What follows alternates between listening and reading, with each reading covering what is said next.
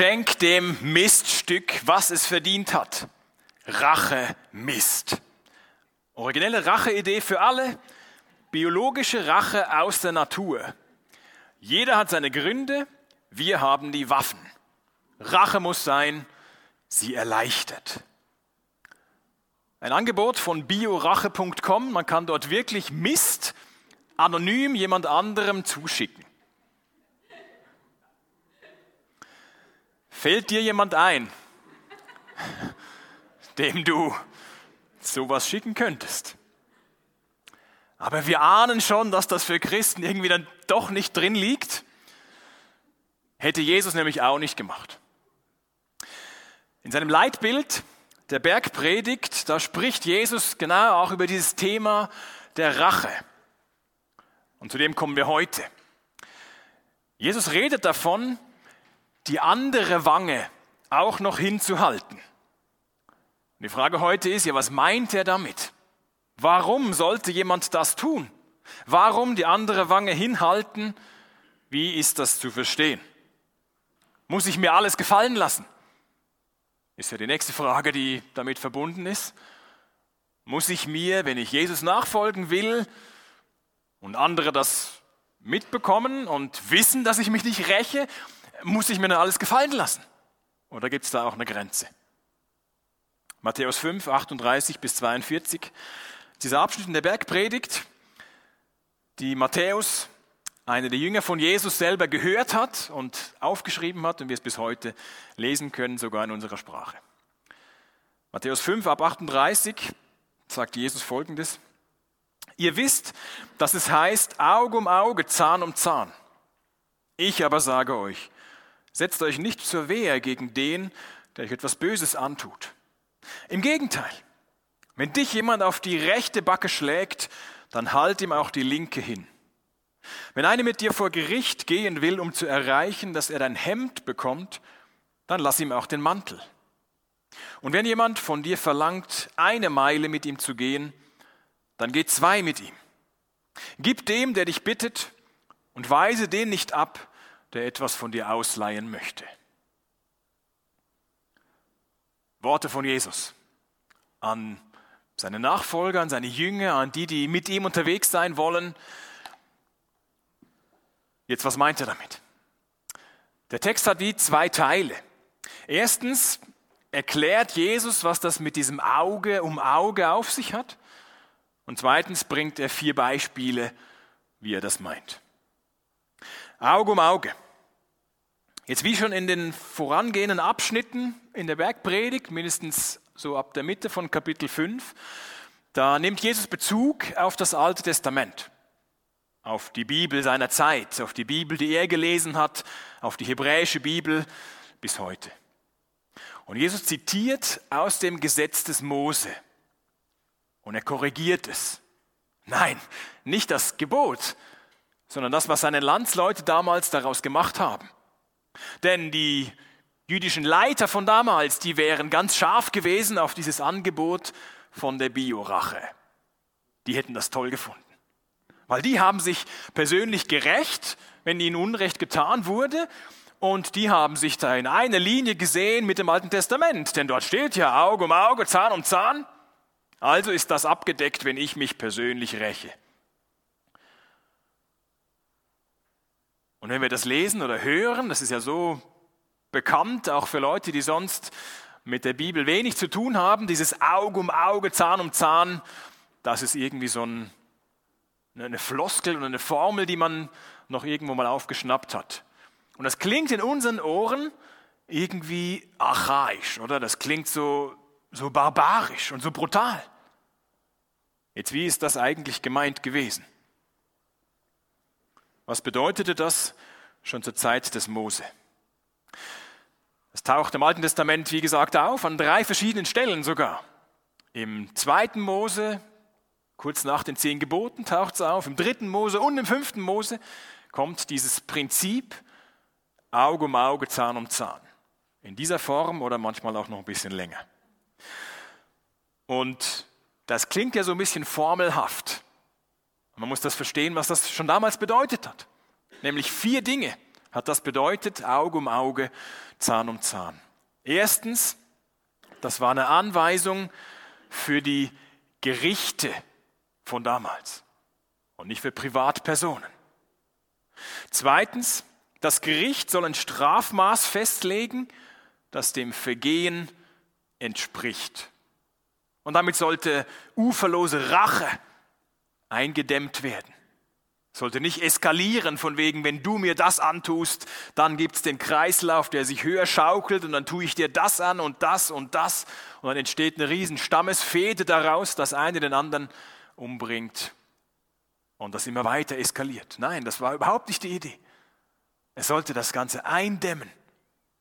Und die Gerichte sollten entscheiden, welche Strafe gesprochen wird. Das dritte, Rache sollte eingedämmt werden. Und das vierte, Meistens ging es dabei um einen Schadenersatz, um eine Geldzahlung. Es sollte geguckt werden, wenn ein Schaden entstanden ist, dann sollte als Entsprechung dafür Geld gezahlt werden. Das hieß Auge um Auge. Wenn der, wenn der eine im Streit zum Beispiel das Auge oder irgendetwas anderes verletzt hat, dann sollte das Gericht entscheiden, was hier als Schadenersatz zu zahlen ist. Wie komme ich darauf? Vielleicht glaubt ihr mir gar nicht, aber in 2. Mose, kurz nachdem dieses Auge um Auge dort steht im Gesetz, steht das folgende. 2. Mose 21. Wenn jemand seinen Sklaven oder seine Sklavin so aufs Auge schlägt, dass die geschlagene Person dadurch blind wird, soll er sie zur Entschädigung freilassen. Was hätte es denn für einen Sinn, wenn der, der zugeschlagen hat, auch ein blindes Auge bekommt. Das würde vielleicht dem zuerst Geschädigten ein bisschen Genugtuung verleihen, aber es würde ihm für seinen Alltag überhaupt nichts nutzen. Vielmehr bringt ihm doch was, wenn er Geld erhält für den Schaden, den er erlitten hat. Damit kann er was anfangen. Damit kann er sich einen neuen Lebensunterhalt aufbauen oder was auch immer. Und so gibt es andere Beispiele im Alten Testament, wo es nicht um Rache geht, wo es nicht um Genugtuung geht und persönliche Genugtuung, sondern wo es um Wiedergutmachung geht. Wo es darum geht, dass der Arbeitsausfall bezahlt wird, wenn es in einem Streit einen Verletzten gibt. Deshalb Auge um Auge ist gar nicht so barbarisch und das Alte Testament ist gar nicht so böse und wie wir das manchmal vielleicht einfach so schubladisieren, sondern es sollte Rache, die damals herrschte, eindämmen. Und andere Völker um Israel um, äh, herum kannten das auch, das Prinzip. Auge um Auge, Zahn um Zahn.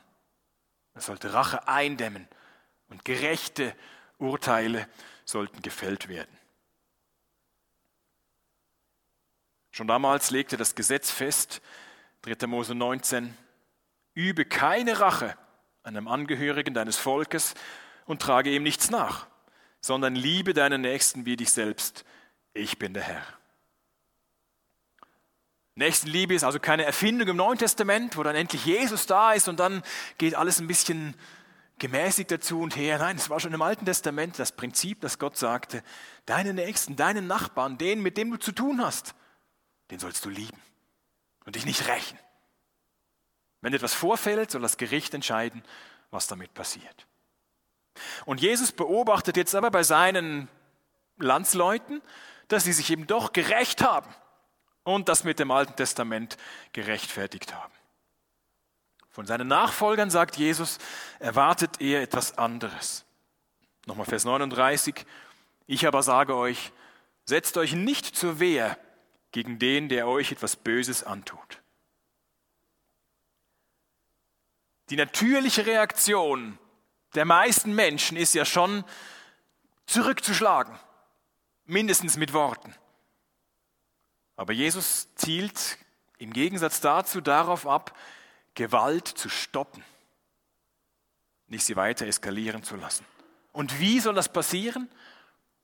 Durch Liebe. Im Anschluss an diese Verse, kommen wir nächste Woche drauf, redet Jesus von der Feindesliebe, so der höchsten Form der Liebe. Jetzt ist aber für Jesus und für das Neue Testament und auch für das Alte Testament klar, dass es die Gerichte doch auch braucht, dass sie nötig sind und dass bei einer Straftat sie für Gerechtigkeit sorgen. Das ist Aufgabe des Staates.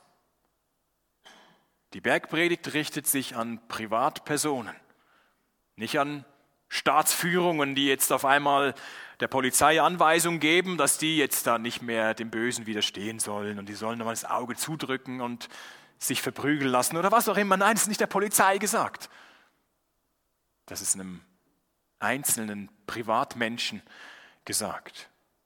Die Polizei gilt bis heute natürlich nicht, leistet keinen Widerstand. Paulus spricht sich in Römer 19, in Römer 13 eindeutig dafür aus, dass der Staat die Gewalt hat und für Recht und Ordnung sorgen soll und seine Bürger schützen soll. Was jetzt aber im Kleinen, also zwischenmenschliche Konflikte angeht, dass Jesus hier, von dem Jesus hier spricht, wenn da keine Gesetzesübertretung im Hintergrund steht, da sollen die Jünger sich eben nicht eigenmächtig rächen. Paulus erklärt das so im Römerbrief Kapitel 12. Vergeltet niemand Böses mit Bösem. Bemüht euch um ein vorbildliches Verhalten gegenüber jedermann. Wenn es möglich ist und soweit es an euch liegt, lebt mit allen Menschen in Frieden. Rächt euch nicht selbst, liebe Freunde, sondern überlasst die Rache dem Zorn Gottes. Denn es heißt in der Schrift, Altes Testament, das Unrecht zu rächen ist meine Sache, sagt der Herr, ich werde Vergeltung üben. Mehr noch, nochmal Zitat aus dem Alten Testament, wenn dein Feind hungrig ist, gib ihm zu essen. Wenn er Durst hat, gib ihm zu trinken. Ein solches Verhalten wird ihn zutiefst beschämen. Lass dich nicht vom Bösen besiegen, sondern besiege Böses mit Gutem. Wenn also uns Unrecht entgegenkommt oder wenn andere uns Unrecht tun, dann sollen wir nicht mit Rache zurückschlagen, sondern mit Liebe antworten. Und das ist gar nicht so einfach. Aber Jesus bringt vier Beispiele dafür. Das erste ist eben das mit der anderen Wange hinhalten. Wenn dich jemand auf die rechte Backe schlägt, die rechte Backe schlägt, dann halt ihm auch die linke hin. Ziemlich krass, oder?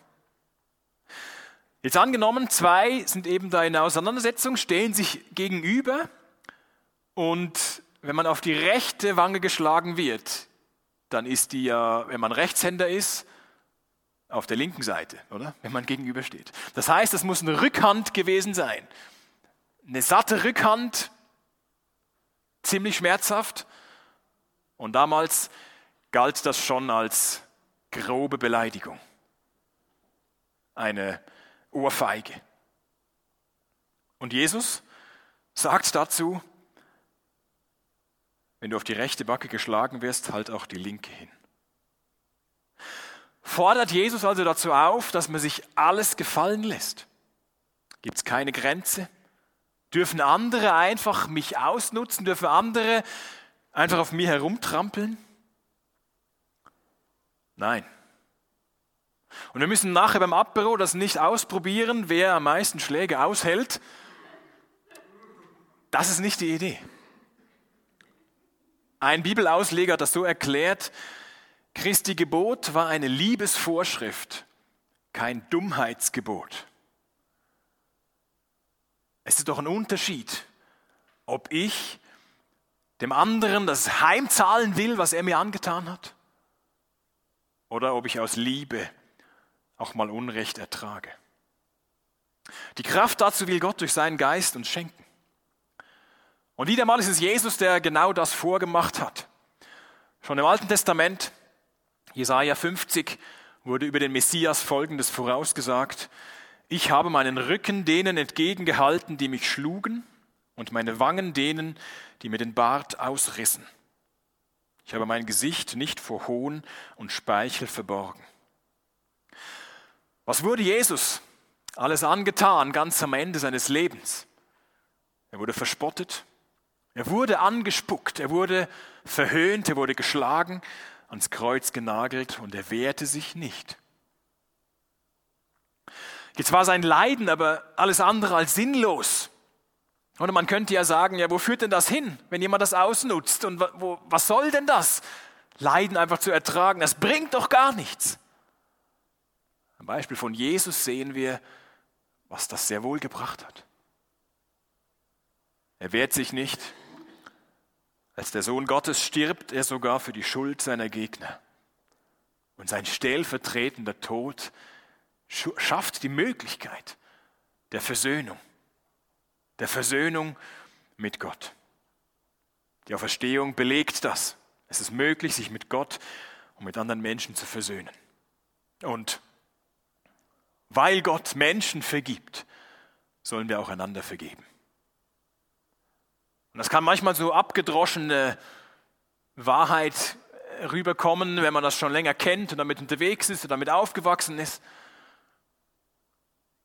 Und ich wünsche mir selber, dass mich das neu immer wieder auch begeistert, was das bedeutet, dass Jesus sein Leben gegeben hat, damit ich versöhnt mit ihm leben kann und mit anderen leben kann.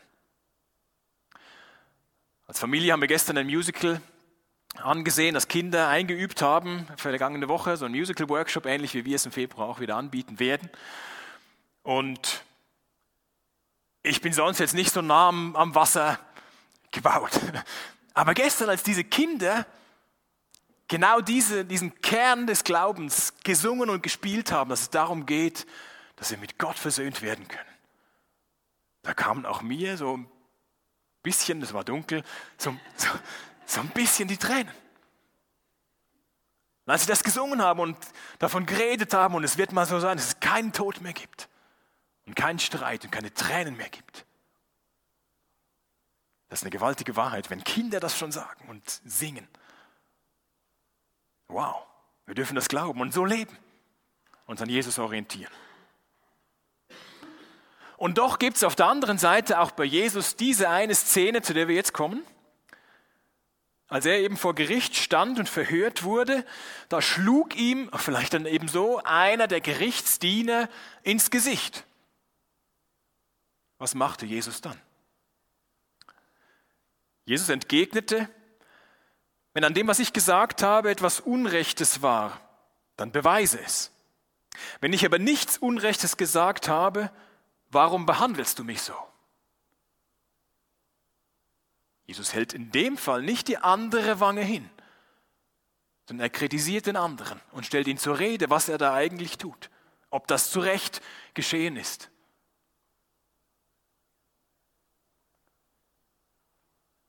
Wir sehen also, dass wer Jesus nachfolgt, wer an Jesus glaubt, der ist nicht einfach dazu aufgerufen, immer nur brav und lieb und nett zu sein. Wir brauchen Gottes Hilfe dabei zu unterscheiden. Wann soll ich aus Liebe zurückstecken und wann auch nicht? Wenn ein Arbeitskollege sich über dich lustig macht, dann zahle es ihm nicht heim. Behandle du ihn weiterhin mit Respekt und überlass den Rest Gott. Wenn es der Kollege aber Lügen über dich und deine Arbeit verbreitet, dann musst du das nicht einfach ertragen, sondern du kannst es richtig stellen. Mit der Liebe, die Gott dir dafür gibt. Jesus präsentiert weitere Beispiele. Nummer zwei, wer dein Hemd will, dem gib auch den Mantel.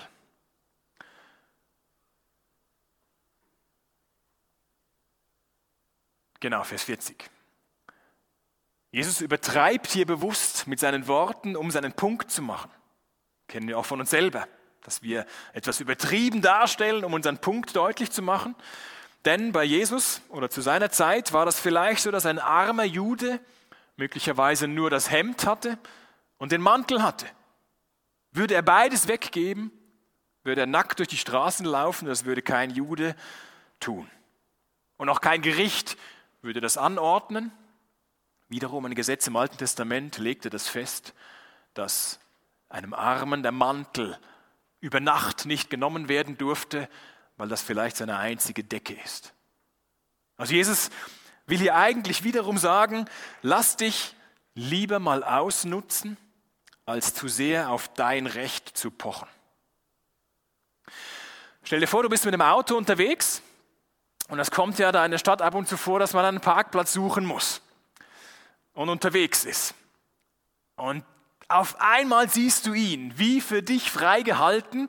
Du blinkst eindeutig und im letzten Moment saust einer vor dir in die Parklücke. Soll vorkommen, dass das passiert.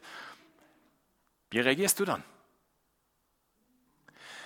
Ich glaube, im Sinn von Jesus zu reagieren ist nicht, dass wir sämtliche Gesten auspacken, um dem anderen zu zeigen, was wir davon halten, sondern dass wir Gott unseren Ärger sagen. Wir müssen es ja nicht lustig finden, aber wir können Gott unseren Ärger sagen und halt nochmal die zweite Meile um den Block fahren. Das dritte Beispiel handelt von dieser zweiten Meile, Vers 41. Wenn jemand von dir verlangt, eine Meile mit ihm zu gehen, dann geh zwei mit ihm. Auch so ein, eine bekannte Floskel, die zweite Meile gehen, das kommt genau hierher, von dem, was Jesus sagte. Jetzt war das Land damals besetzt von den Römern und die Soldaten der römischen Besatzungsmacht, die hatten so ein Recht, wahllos jemanden dazu zu verknurren, ihnen das Gepäck zu tragen. Und Jesus verdoppelt das Ganze noch. Er sagt, wenn eine Meile verlangt ist, dann macht zwei daraus. Das waren gut drei Kilometer. Mit Gepäck war man eine ganze Weile unterwegs und dann auch noch wieder zurück. Also es konnte ein paar Stunden dauern, die einem da verloren gingen.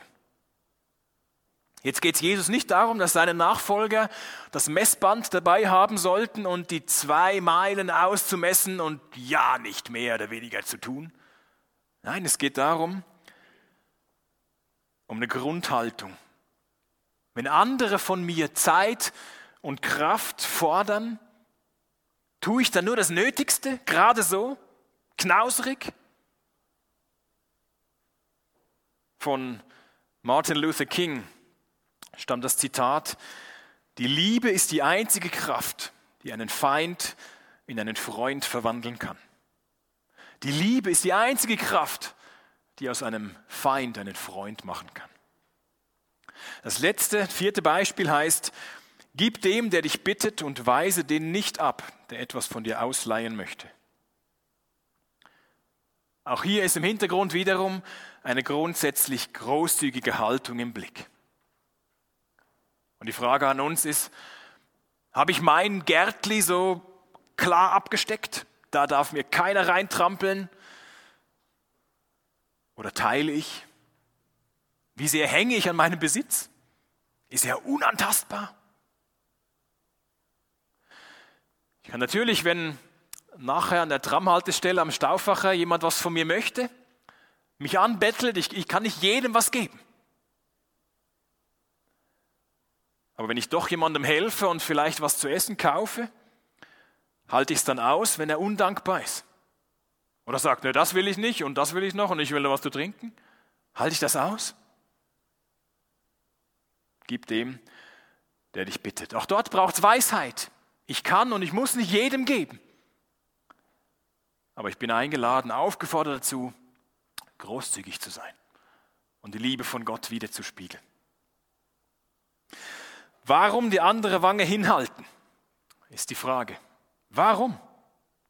Jesus erklärt, dass dieses Auge-um-Auge-Prinzip keine persönliche Rache legitimiert.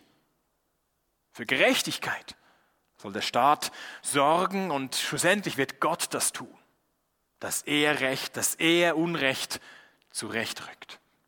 Auf seine Art und gerecht. Die Nachfolger von Jesus sollen sich an ihm orientieren in den ganzen Versen, in den ganzen Szenen, die Jesus dort schildert, diese vier Beispiele.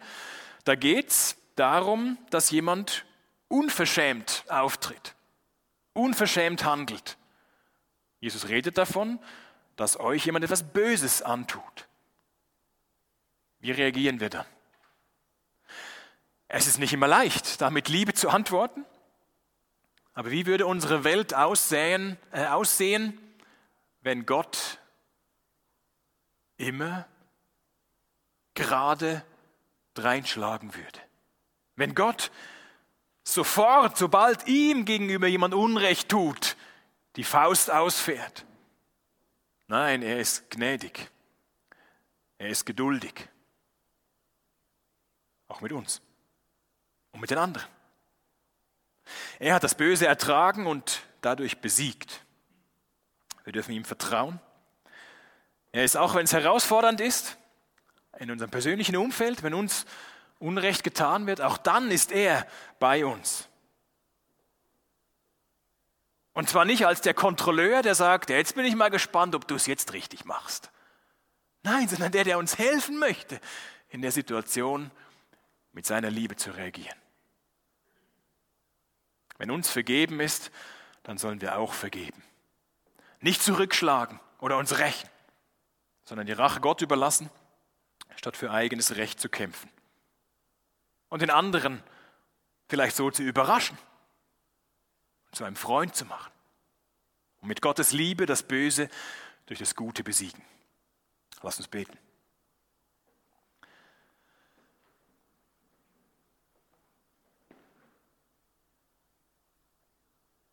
Ja, es ist nicht mehr so einfach für den Alltag, das umzusetzen, was du tust, was du sagst, was du vorgelebt hast. Wir sehen an deinem Beispiel, dass es so viel Sinn ergeben hat. Dass es so viel weiter führt, wenn man sich nicht selber recht, sondern Stopp sagt, die Gewalt nicht eskalieren lässt, sondern Liebe übt. Danke, dass du das dieser Welt getan hast, uns getan hast, das Böse auf dich zu nehmen und zu besiegen. Dass bis heute wir davon leben und profitieren können. Erfüll uns damit. Mit einer Freude, mit einem Frieden, mit einer Liebe, die auch noch für andere reicht. Dass wir anderen großzügig Liebe weitergeben, auch wenn sie es gar nicht verdient haben. Hilf uns zu erleben, wie du uns hilfst dabei. Wie du Situationen veränderst, Beziehungen veränderst, etwas neu machst, was nur du kannst.